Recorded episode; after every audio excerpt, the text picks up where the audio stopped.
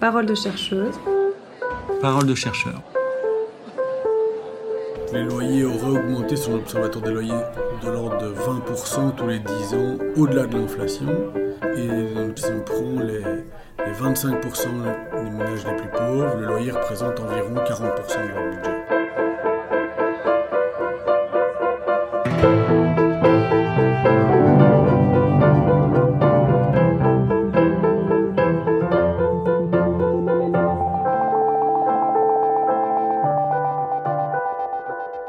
Observe que euh, seulement 1,2% des logements loués appartiennent des entreprises qui en possèdent plus de 50.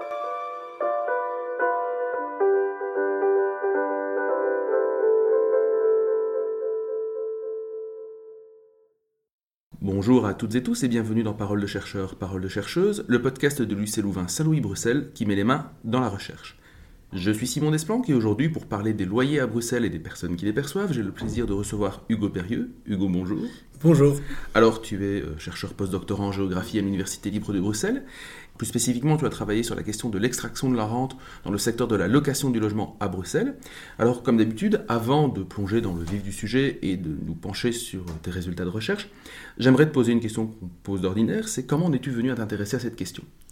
De nombreuses associations nous alertent sur le fait qu'il y a une crise du logement abordable à Bruxelles hein, et ça se retrouve aussi dans des, statistiques. On voit que euh, c'est de plus en plus difficile pour les ménages de payer euh, leur loyer avec des conséquences sociales importantes.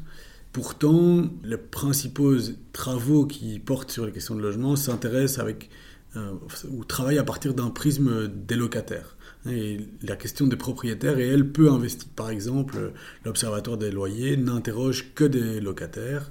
Et nos, nos, connaissances sur, en fait, en fin de compte, qui perçoit les loyers à Bruxelles étaient peu travaillées. Hein, donc il y avait cette lacune-là, et donc c'est comme ça qu'on qu s'est dit, on, on, doit travailler sur cette question. Par rapport à la question du poids du loyer dans les dépenses d'un revenu, ou d'un ménage moyen, pardon, est-ce qu'on a des chiffres qui permettent de quantifier les évolutions en termes de pourcentage ou de rapport euh, du poids du loyer sur le poids des, sur, par rapport au revenu des ménages? Les statistiques qu'on possède, c'est que les loyers auraient augmenté sur l'Observatoire des loyers de l'ordre de 20% tous les 10 ans, au-delà de l'inflation. Et, et concernant le poids dans le budget des ménages, si on prend les, les 25% des ménages les plus pauvres, le loyer représente environ 40% de leur budget. Hein, donc ça, ça a des conséquences euh, sur les conditions de logement, hein, des, gens qui habitent euh, de plus en plus nombreux dans des logements euh, trop petits. Ça a des conséquences parfois très violentes comme les expulsions. J'ai des collègues qui ont montré qu'il y avait de l'ordre de 11 expulsions par jour décrétées par un juge à Bruxelles. Et puis, ça a des conséquences aussi sur des autres questions, sur d'autres domaines comme le droit à la santé. Il y a un ménage sur six qui déclare avoir dû euh, reporter des soins de santé pour des raisons financières. Donc, ces, loyers élevés ont non seulement des, conséquences sur les, les, conditions de logement, mais aussi sur euh, les conditions de santé des, des ménages les plus pauvres. Alors, quand on parle de locataires, en fait, est-ce qu'on a une proportion du nombre de locataires versus propriétaires à Bruxelles?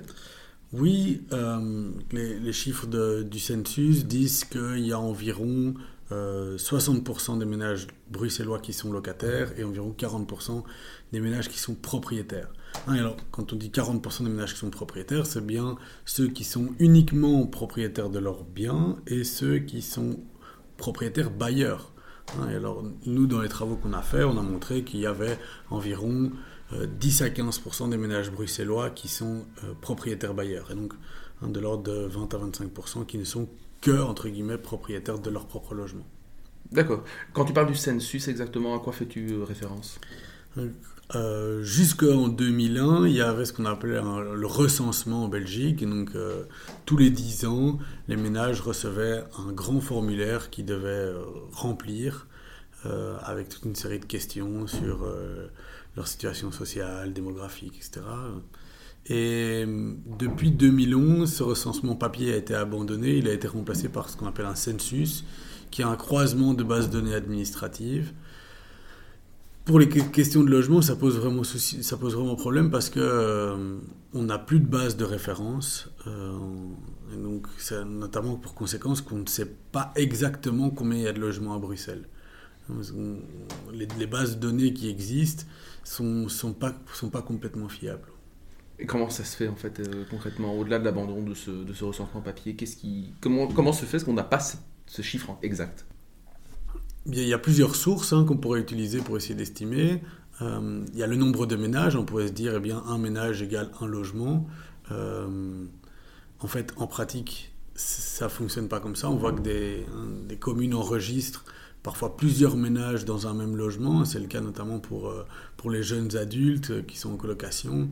Euh, ça a des conséquences importantes sur euh, des statuts, euh, statuts isolés ou pas pour, pour les allocations de chômage, pour le revenu d'intégration sociale, etc. Donc, il y a vraiment des, des enjeux autour de, de ce ménage, de, de, la façon dont les ménages sont, sont constitués. Donc, euh, en fait, cette donnée n'est pas fiable.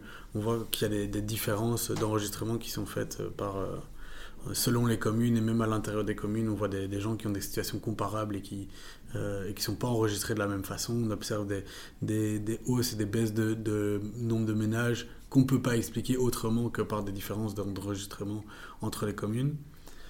Ensuite, il y a le nombre de logements au cadastre, mais là, il n'y a pas non plus de, vérifications euh, euh, fortes qui sont réalisées. Et donc, euh, ce, chiffre-là n'est pas non plus complètement fiable. Il y a les nombres de compteurs Vivaquois, mais là aussi, il y a toute une série d'incertitudes. Hein, donc, voilà, il y a toutes les bases données qu'on possède ont leurs incertitudes. Et donc le résultat, c'est qu'on ne sait pas exactement combien il y a de logements à Bruxelles. Alors on voit bien donc que ta, ta recherche avait pour but de s'attaquer à un angle mort, et c'est d'ailleurs l'une des démarches au cœur de, finalement, de toute thèse, c'est de passer en revue la littérature, puis ensuite euh, identifier un angle mort et, l'étudier. Euh, la tienne n'y fait d'ailleurs pas du tout exception. Mais avant, avant d'entamer l'étude de ton sujet, est-ce que tu avais peut-être des, des, des, a priori, ou en tout cas, est-ce que tu t'attendais à découvrir certaines choses en t'attaquant à cette question?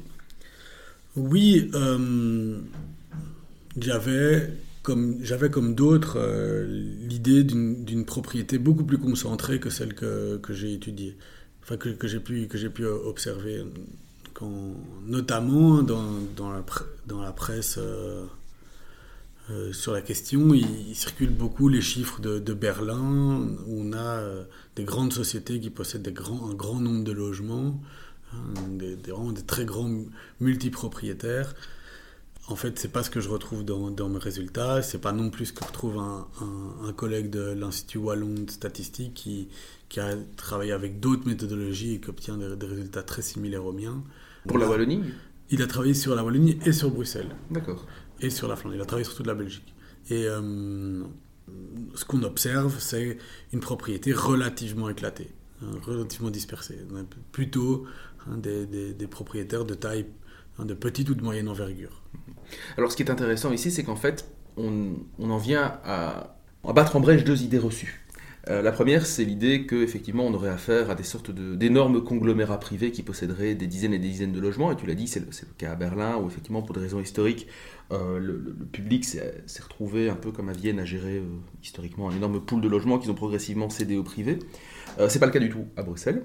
Mais l'autre idée reçue, c'est qu'on aurait affaire à l'inverse, autre vision plutôt attachée, la première vision découle plutôt d'une vision de gauche, euh, la, la, deuxième vision qui est celle de dire que les personnes dépendent des loyers qu'ils perçoivent euh, pour leur pension, c'est plutôt une vision de droite. Et là aussi, finalement, quelque part, ta recherche tord un peu le coup à cette idée que euh, les propriétaires seraient en fait des gens, c'est l'image de la petite mamie qui aurait besoin absolument de, son, mmh. de sa rente pour vivre sans quoi elle se retrouverait à la rue. Est-ce que tu pourrais peut-être un petit peu affiner ces constats et revenir un peu dans le détail des résultats statistiques que tu as issus de ta recherche? Mmh. Concernant donc la, première idée reçue, hein, c'est de, de, très grandes sociétés qui posséderaient beaucoup de logements. Euh, ce que j'observe, moi, c'est que de l'ordre de 11% des logements sont détenus par des entreprises. Les logements loués sont détenus par des entreprises. Et si on va voir hein, les, le nombre de logements que possède chacune des entreprises, on observe que euh, seulement 1,2% des logements loués appartiennent à des entreprises qui en possèdent plus de 50. Donc les, grandes, les grosses entreprises existent, mais elles sont, euh, elles sont marginales. Par exemple, de quelle société on parle concrètement de, ici? Par exemple, Home Invest, hein, qui est la, la, plus grande société, elle possède 700 logements à Bruxelles.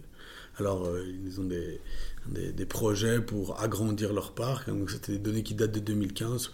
Je pense que leur parc a un petit peu augmenté depuis. Mais, euh, mais les, changements ne sont pas d'ampleur à changer complètement la structure. Et donc, si on regarde les propriétaires personnes physiques, hein, donc les, individus, euh, on observe que 60% des logements loués appartiennent à des propriétaires qui en possèdent 1, 2 ou 3, hein, qui en mettent en, location 1, 2 ou 3.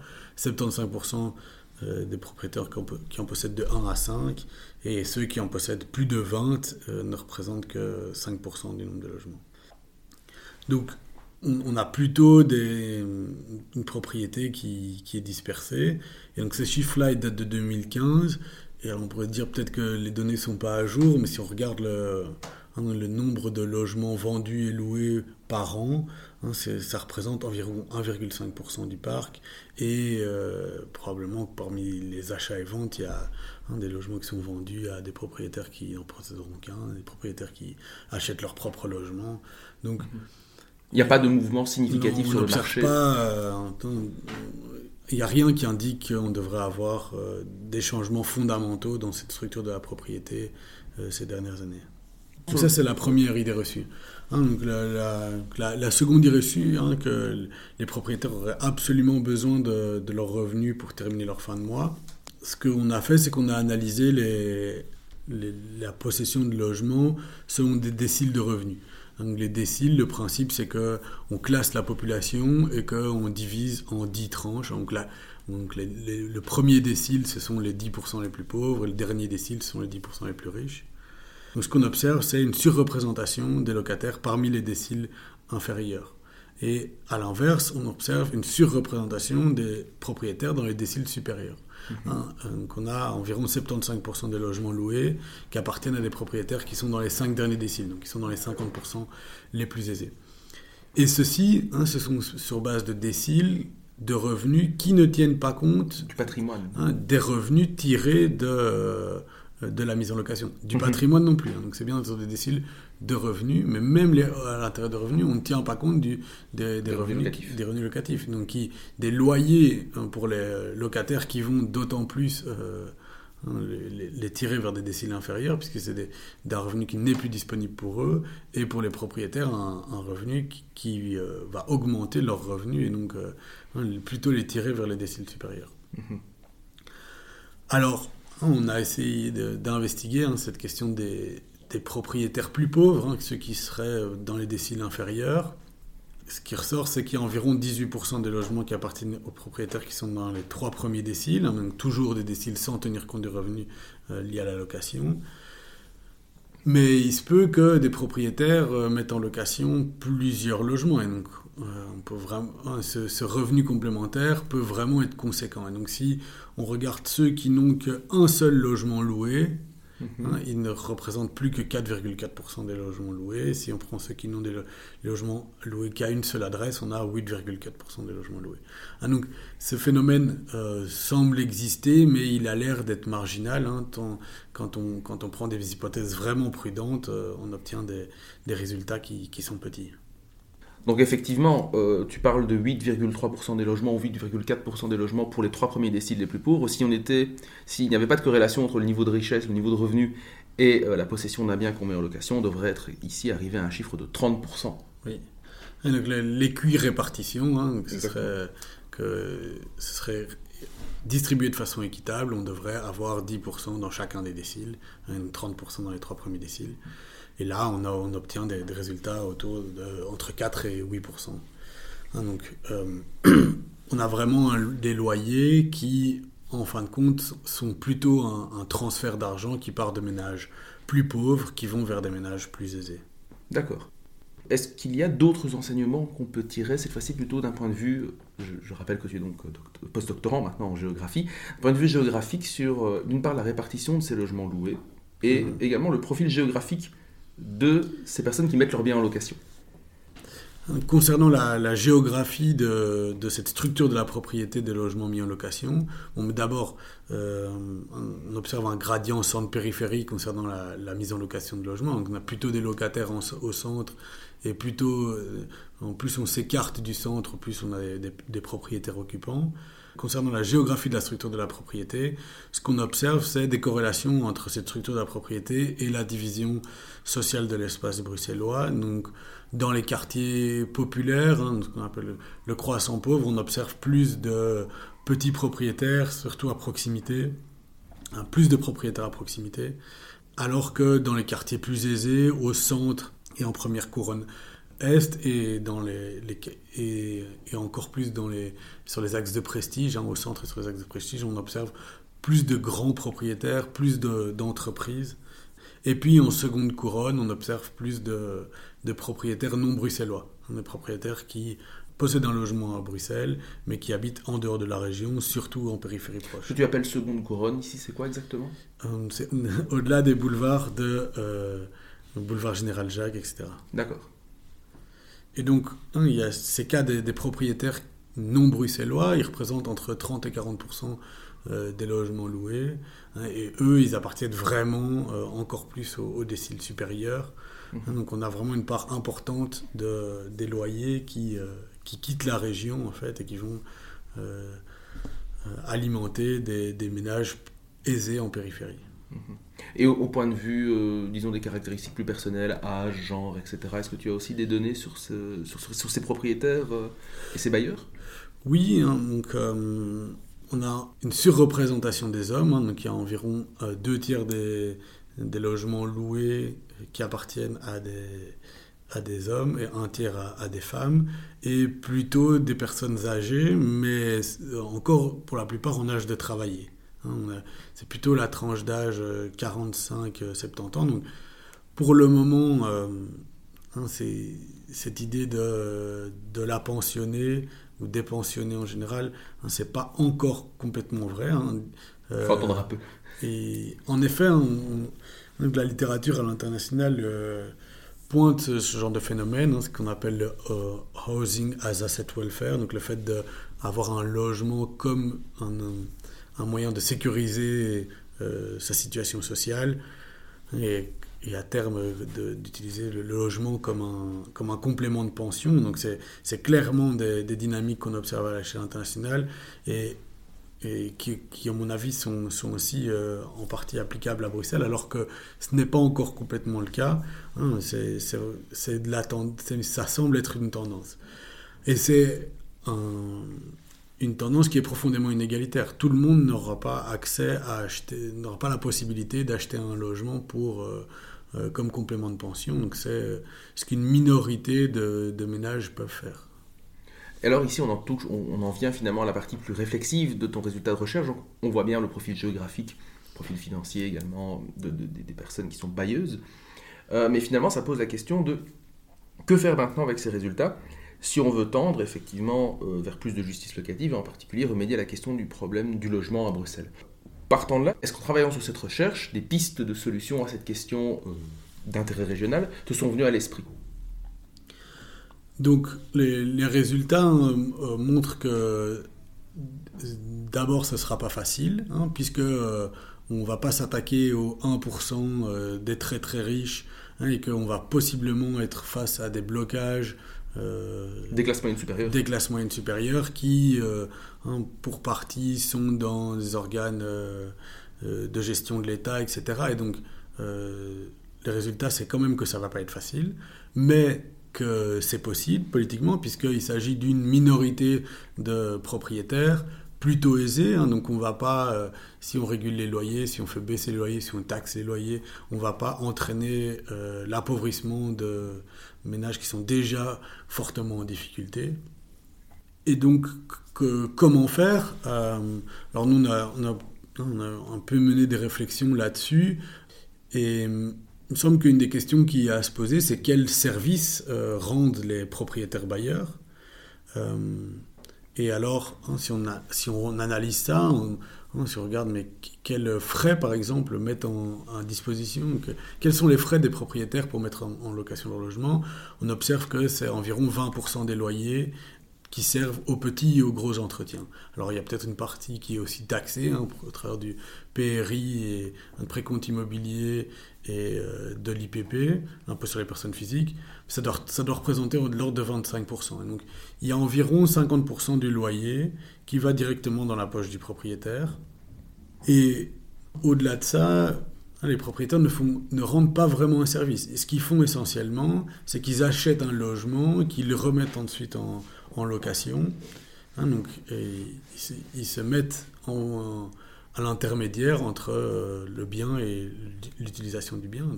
Ils captent cette rente uniquement euh, justifiée par leur droit de propriété. Et en contrepartie, eux ne fournissent peu de travail. Hein. Si, on, réfléchit en termes de quantité de travail, le, le locataire, lui, travaille de l'ordre de Hein, parfois 50% de, son temps de travail pour payer son loyer, alors que le propriétaire, lui, n'a qu'à mettre à disposition quelques jours de travail. Hein, donc c'est pour ça qu'on parle d'exploitation, parce qu'une de façon, de façon indirecte, les propriétaires s'approprient le travail de leur locataire. Hein, c'est exploitation au sens s'approprier le travail de quelqu'un d'autre. à ce titre-là, on peut dire que les propriétaires exploitent leur locataire. Est-ce que ce n'est pas une dynamique qui risquerait de changer euh, alors que justement au niveau régional bruxellois, il y a de plus en plus de pressions qui se font sentir sur les propriétaires pour arriver à, euh, mettre les logements à des nouvelles normes énergétiques, à améliorer euh, les prestations énergétiques des bâtiments et où justement il va, se poser la question de, de, de dégager des fonds pour permettre cette rénovation et ce qui pose aussi ultimement la question sur qui va supporter la charge financière de cette rénovation En effet, euh, c'est une des questions pour le moment. Hein, et hein, si, on, si on continue tel qu'on va, hein, c'est-à-dire d'encourager de, les propriétaires à, la rénovation sans mécanisme de, limitation des loyers, il y a vraiment un risque qu'au fin de compte, ce soit les locataires qui payent, euh, qui payent ces rénovations au travers d'augmentation de loyers. Alors que pour le moment, on voit que les frais des, propriétaires sont faibles, que en, gros, euh, la rente est, conséquente. Euh, donc oui, c'est une, vraie interrogation pour, pour les, années, à venir. Sachant qu'en plus, euh, ce genre de frais pourrait aussi nuire à la capacité de certaines personnes plus modestes de pouvoir acquérir elles-mêmes leur logement.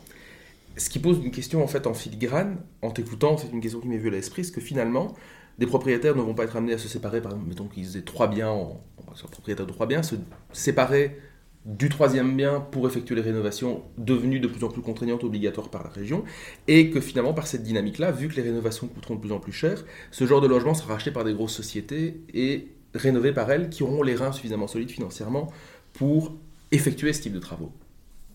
C'est une des hypothèses, mais personnellement, j'y adhère pas trop. Hein, on ne voit pas euh, des grandes sociétés acheter des petites unités euh, de logement. Ils ont plutôt tendance à, se concentrer sur des, grands projets. Mhm. Et les achats-ventes, le, pas, hein, on ne les voit pas non plus exploser. Donc, on n'observe pas ces, dynamiques-là pour le moment.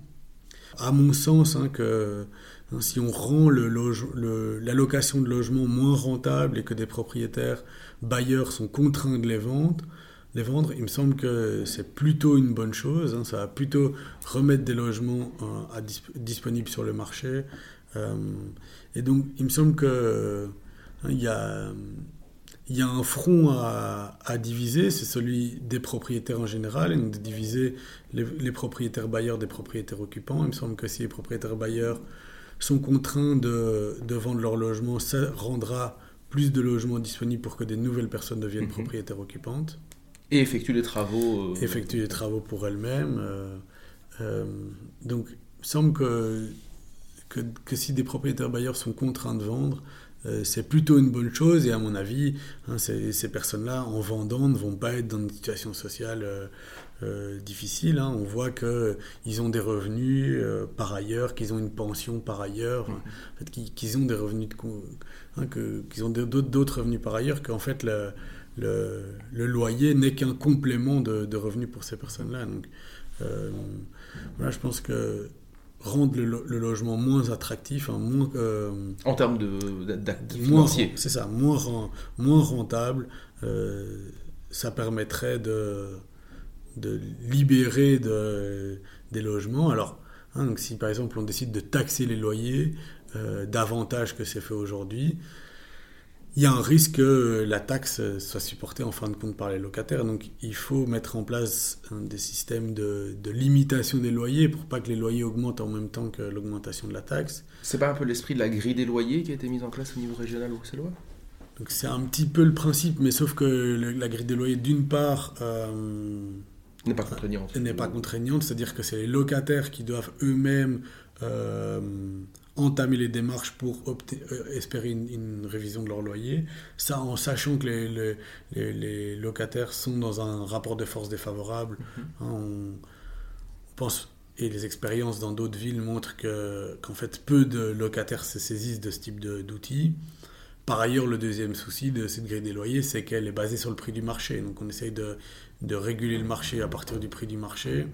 Euh, alors, d'une part, on ne peut pas espérer que ceux qui vont, avoir des baisses de loyer, vont être vraiment des baisses importantes. Et d'autre part, il y a quand même un risque, hein, puisqu'on prend la valeur centrale du marché, que ceux qui sont en dessous de la valeur de la grille des loyers soient, fassent augmenter leur loyer. Et c'est le cas, sera probablement le cas des logements des ménages les plus pauvres, parce que comme la grille tient mal compte de la qualité du logement. Mhm. Euh, en fait, c'est plutôt ces logements-là qui vont être en dessous de la grille. Et donc, euh, si on communique largement la grille, il y a un risque que ces loyers-là augmentent.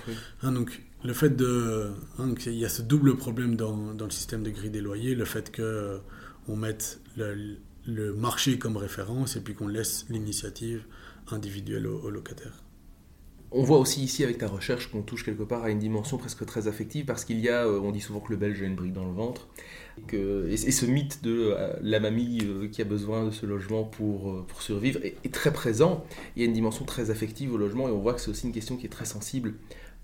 L'idée de taxer le loyer, c'est très marrant, j'ai assisté à la présentation que tu as donnée donc de, ton, sujet de recherche, et certaines réactions étaient très à fleur de peau, et on voyait bien qu'elles reflétaient quelque part une, le côté très rassurant de posséder un logement quelque part et d'avoir euh, cet, actif pour, euh, pour nos vieux jours également. Il y a aussi la dimension de transmission et d'héritage qui est ici très importante, où le loyer fait partie intégrante de ce qu'on entend léguer à nos enfants, le, pardon, le, où l'immobilier fait partie intégrante de ce qu'on entend léguer à nos enfants, etc.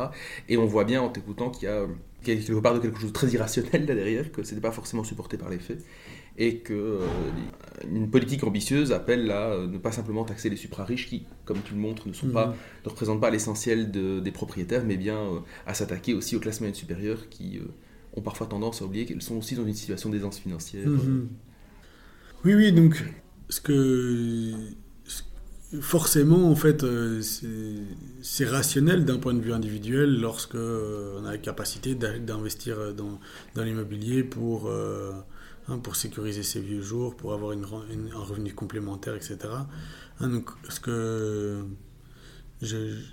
mes résultats montrent, c'est pas euh, l'ordre de, l'immoralité, hein, mais c'est plutôt euh, qu'en fait, ce, type de, de, système n'est possible que pour une minorité, par définition. Mm-hmm. Donc, euh, plutôt que euh, d'avoir un système où, en fin de compte, on, a des loyers qui, hein, qui, constituent euh, un transfert de ménages plus pauvres vers de ménages plus riches, donc qui, en gros permettent à des ménages de, s'approprier le travail des autres, mais une minorité de ménages seulement.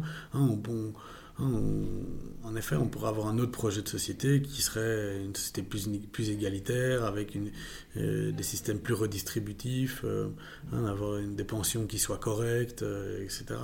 Oui, parce que l'une des solutions pourrait être de se dire, bon, peut-être qu'il faudrait revoir le niveau des pensions, mmh. plutôt que de compter sur un bien immobilier pour assurer un complément qui pourrait nous permettre de vivre confortablement mmh. après. C'est ça. Et, et, et ce, ce, type de solution est, est beaucoup plus égalitaire, puisque tout le monde ne va pas pouvoir acheter un logement euh, pour le mettre en location. Ou même pour soi-même. Ni pour soi-même. Merci beaucoup Hugo Périeux. Ben avec plaisir, merci à vous de m'avoir invité. Et euh, du coup, nous nous retrouvons très prochainement, chers auditeurs, chères auditrices, pour un prochain épisode de Parole de chercheurs, Parole de chercheuses. À bientôt